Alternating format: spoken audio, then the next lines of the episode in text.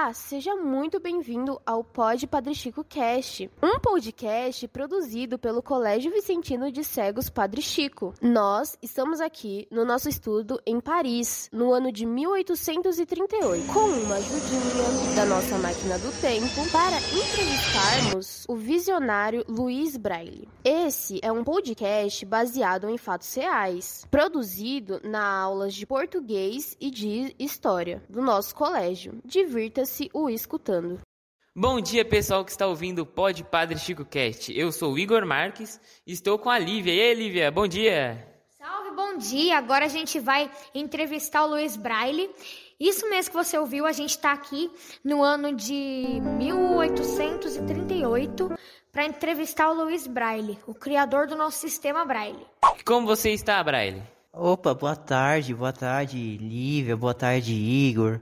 Um prazer, tipo, tá, tá conversando aqui com vocês. Eu tô bem, tudo certo, tudo indo. Tipo, meu, tô impressionado com essa tecnologia de 2022. Tipo, vocês estão é, conseguindo viajar no tempo pra 1838, cara. Tô com 29 anos aqui e eu realmente espero que essa conversa seja muito produtiva e tal. A gente possa aprender muito com, com essa conversa. E o que, que você está produzindo no momento? O que, que você está fazendo no momento? Ah, no momento eu tô dando aula aqui no, no, lá no Instituto Real de Jovens Cegos de Paris, né? Já faz mais ou menos uns 15 anos que eu comecei a dar aula lá, professor contratado, e eu lido com adolescentes cegos, assim que nem eu, entendeu? Ah, que bom saber, Brian. Então, eu queria te perguntar, mas como é que era? Quando, como que você inventou o Brian? De onde que você tirou essa ideia? Ah, foi assim, cara. Tipo, eu tinha uns 15 anos, né? Mais ou menos. Eu fui visitar um Charles Babier. Ele mostrou um sistema de escrita em relevo que era com 12 pontos, não era com, com 6, tipo, que nem o Braille, assim. E era um, um tipo de escrita que ele usava na guerra e tal. Escrita. Eu, eu pensei, pô, se os meus olhos não me deixam obter informações sobre homens e eventos, sobre ideias e doutrinas, terei de encontrar uma outra forma.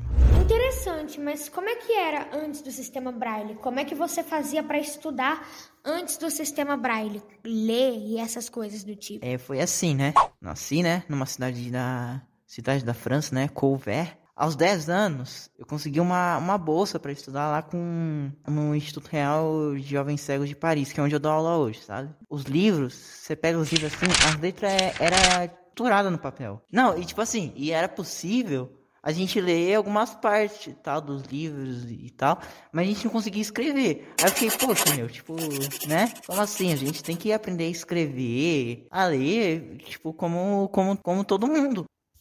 Mas então, Brian, qual que é o diferencial da sua invenção? É, explica pra gente como funciona o Braille, para uma pessoa que não conhece nada do Braille. Bom, basicamente é um sistema com seis pontos e 63 combinações. Mas como assim combinações? Números, fórmulas científicas de muscografia.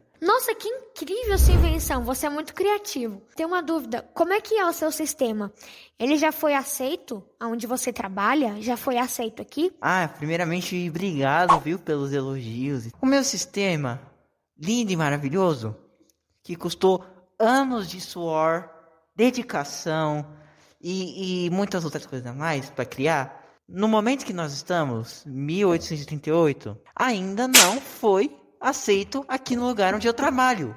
Nossa, mas por quê? Por que, que eles ainda não aceitaram esse sistema tão bom? Pra falar a verdade, eu acho que ele não foi aceito, né, meu sistema, principalmente porque esse processo de mudanças, não só aqui em Paris, mas em todo lugar, tipo, é bem lento. Teve uns alunos meus que até conversaram sobre ensinarem meu, meu sistema aqui, mas não rolou, não. Luiz Braille, Caraca, mas você é um cara visionário, você é muito top e o povo não aceita. Quando é que você acha que vão aceitar o seu sistema? Meu, sinceramente, só depois que eu morrer. É verdade. Quer dizer, às vezes não. Nossa. Mas aí, Braille, na sua, na sua infância, você era um menino, tipo, engenhoso, assim? Eu nem sempre fui, fui cego. Eu, eu nasci enxergando. Só que meu, meu pai ele trabalhava com couro, né? Aí eu, com três anos, molequinho, poucas ideias, resolvi brincar, né, com a ferramenta do meu pai, uma sovela. E aconteceu que eu, lógico que isso ia dar ruim, e deu. Porque eu, eu feri meu olho direito e aos 5 anos eu já era totalmente cego. Tipo, a infecção se alastrou e tal, e me cegou inteiro. As pessoas, tipo, desacreditaram de mim, sabe? Tipo, mas eu consegui superar tudo isso, graças a Deus. E inventei decaponto e a rafigrafia, que são, é, são sistemas que quando um, uma pessoa cega está escrevendo umas palavras, ou até uma letra de música, é, uma pessoa que enxerga pode ler na hora, normal. Mas então, Brian, é, você namora, você tem filhos, está em algum relacionamento? É, a gente já procurou tudo, a gente já vasculhou. No futuro a gente pesquisou sobre, porque sempre antes de entrevistar alguém, a gente pesquisa se a pessoa tem algum relacionamento, coisas do tipo, e a gente não encontrou nada.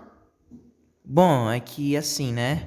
Geralmente, realmente, eu não costumo falar muito sobre, sobre a minha vida pessoal, porque na minha adolescência, realmente, eu, eu ficava mais focado nos meus, meus estudos, nos meus projetos, e realmente eu não, não, não tô namora, namorando, não tô, não tô casado, não tenho filhos, mas de vez em quando eu, eu curto ir pra ópera, que eu gosto muito de um, de um ator de, autor de ópera chamado Bizet, não sei se vocês conhecem.